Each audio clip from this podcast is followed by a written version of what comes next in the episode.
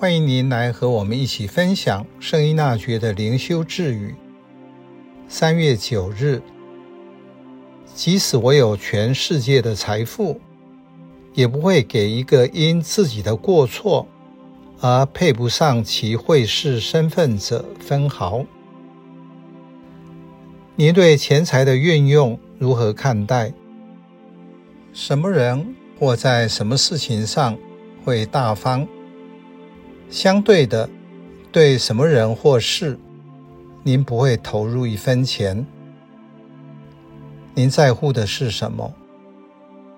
财富对您而言，价值是什么？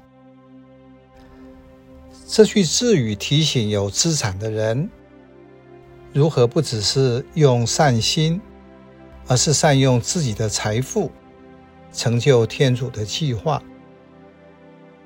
但是如果用福音浪子的比喻做比较，在语义上就显得相当绝情。因此，要从给与接受的关系及价值来看，那位慈父虽然知道这个儿子会耗费他的资产，但是敢放手让他去做，最后他所得到的。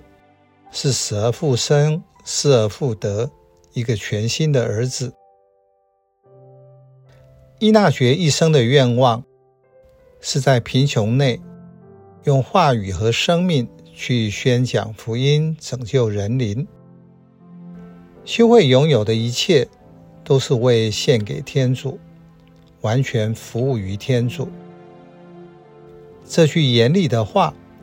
是对配不上其身份会士的叮咛。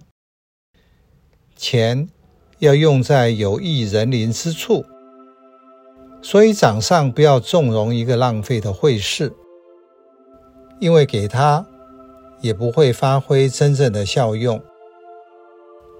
在十六世纪的背景下，他对培育会士所采取的方法是按照每个人的程度。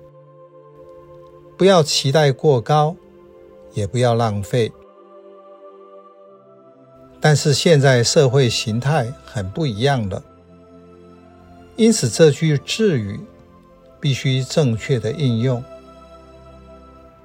它的智语并不是让人奉为圭臬，而是如何弹性运用。借着这句话，天主要告诉我什么？同样，这句话应用于你和他以及他，能够是不一样的理解，不然就很容易被这句话死死的绑住。教会生活如果只是死死的遵守规则，就没有什么活力，因为精髓都没有了。我如何善用自己的资财呢？